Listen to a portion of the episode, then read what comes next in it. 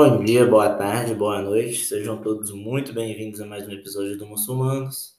Eu sou o Lucas, o seu apresentador de sempre, e no episódio de hoje, galera, ele vai funcionar como um dicionário de conceitos. Por quê?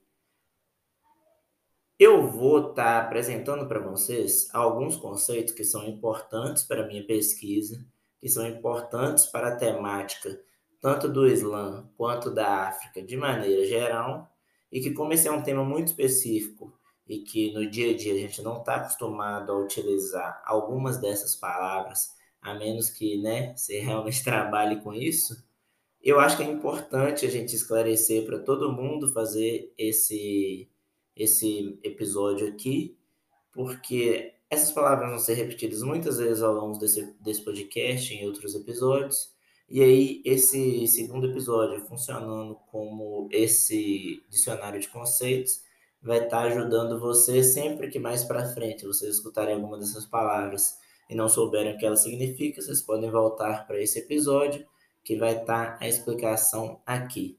Tudo bem? Vamos começar então.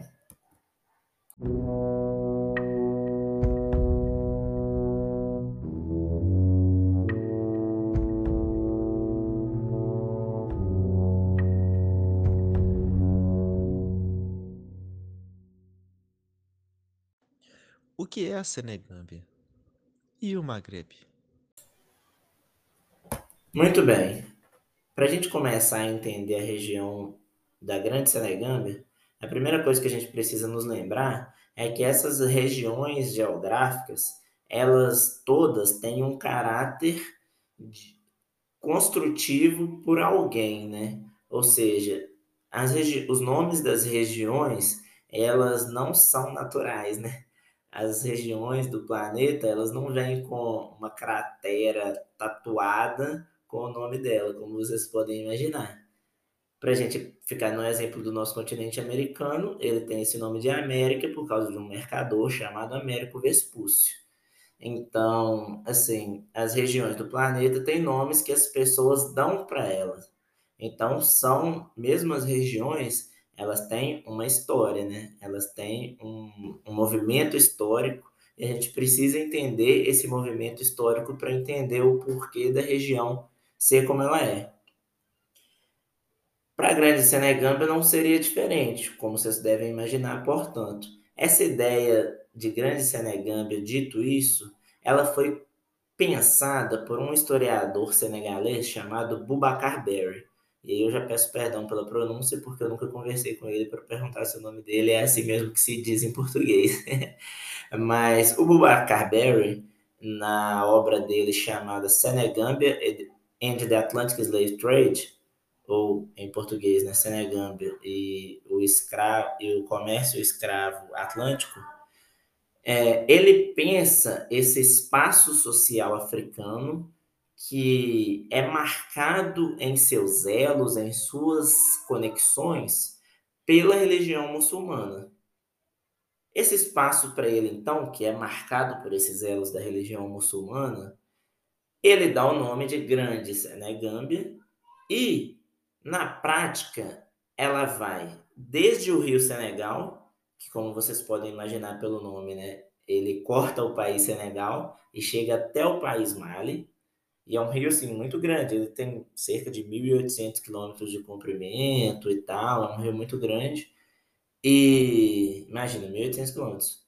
Então, portanto, a Grande Senegamba, ela começa com o rio Senegal e ela vai até, segundo o Bubacar Berry, a bacia do rio Colonté, que fica no país Guiné-Conakry.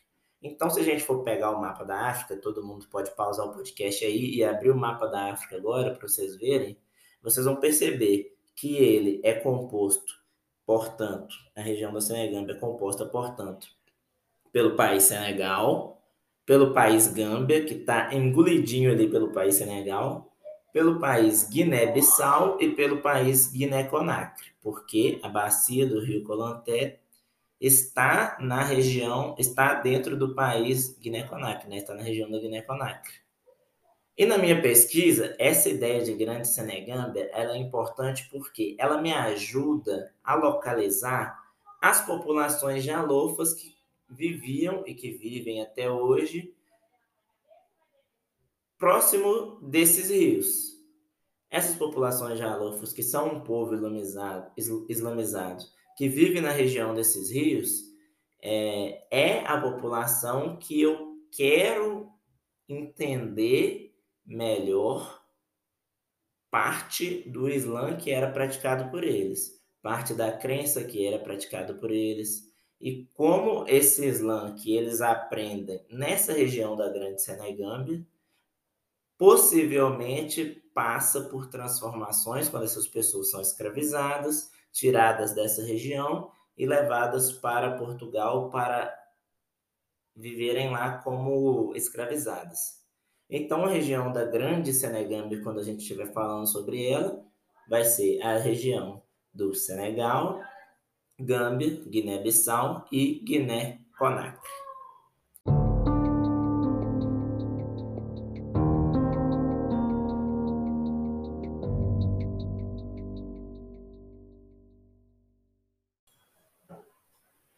A região do Maghreb, então, do Grande Maghreb, região magrebina, tanto faz a forma que você chama, mantém a mesma lógica, né? A gente já entendeu que as, os nomes eles são dados por pessoas e dentro de uma lógica. E a ideia de Maghreb vem justamente do, do árabe, né, da língua árabe, dos povos árabes que olhavam para o limite ocidental da expansão da religião muçulmana, que era a região do Marrocos, era o mais longe, olhando para o Ocidente, que a religião muçulmana tinha chegado. E nesse caso, a palavra Maghreb, né? Ou em árabe, Amhab. tô brincando, eu não sei falar árabe. Ainda não, né? Mas tô aprendendo. Mas. Pô, eu morri de rir agora. Amhad. Mas enfim, é, eu acho que é isso mesmo. O que, que eu estava falando? Ah, é. Essa palavra em árabe, ela justamente significa Maghreb. Ou, se a gente quiser traduzir de alguma forma, pode significar ocidente, poente, pôr do sol, sabe? Então, tem essa explicação para a região magrebina ter o nome que tem. E a região magrebina, portanto, ela constitui os países do Marrocos, Argélia e Tunísia, tá bem? Então, mesmo o mapa da África que a gente estava analisando, que a gente estava estudando, a gente vai subir um pouco mais e vai observar os países do Marrocos, da Argélia e da Tunísia que compõem a região magrebina. Da mesma forma que eu quero entender o Islã presente nas populações jalofas que viviam na região da Senegâmbia, eu também quero entender o Islã presente nas populações berberes que vivem na região magrebina para comparar os dois, como eu já disse anteriormente. E se vocês olharem bem para o seu mapa aí, vocês vão perceber que o que justamente separa essas duas regiões dentro do continente africano é o deserto do Saara, tá bom?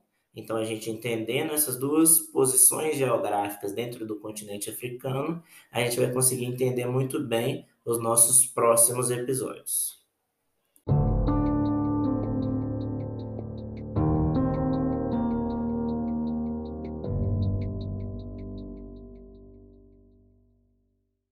O que é o Islã negro? Islã negro, tá bom, vamos lá. Para a gente entender a ideia de Islã negro, a gente precisa, mais uma vez, trazer a historicidade das coisas para a conversa. Tranquilo? Essa ideia de Islã negro ela foi apresentada para o mundo pelo colonialismo francês. Então, como vocês devem se lembrar, o país Senegal ele foi colonizado pelo país França durante o período de colonização africana.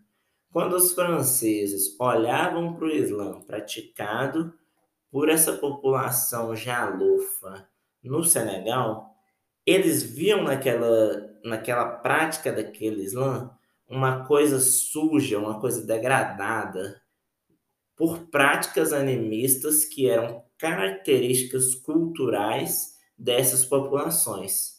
Em contraste a esse Islã negro que eles viam ali, eles olhavam para o Islã praticado pelas populações berberes, que clamavam, né, que chamavam para si uma genealogia mais antiga, com parentes do profeta Maomé, uma ligação direta com o Oriente, com o mundo arábico, e via nesse Islã das populações berberes no Maghreb um Islã mais puro, mesmo que em muitos momentos essa comparação é,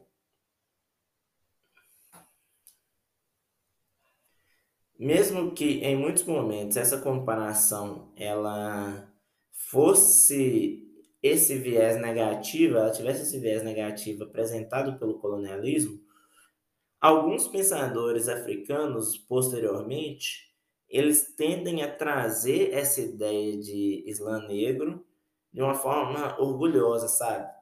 Com um orgulho da negritude presente ali. Então, sim, nós temos um Islã negro, isso é motivo de orgulho, não motivo de inferiorização. Mas, independente disso, pensando no meu trabalho, eu tento deixar um pouco de lado tanto a inferiorização praticada pelo colonialismo francês, obviamente, mas também essa essa ressignificação que os pensadores africanos dão, porque eu quero simplesmente entender se de fato existiam essas diferenças, em que grau elas estavam, em que elas impactavam os pilares do islamismo, sabe? Então eu quero pensar e colocar em xeque, né? Essa ideia de Islã negro que o colonialismo francês inicialmente cunha.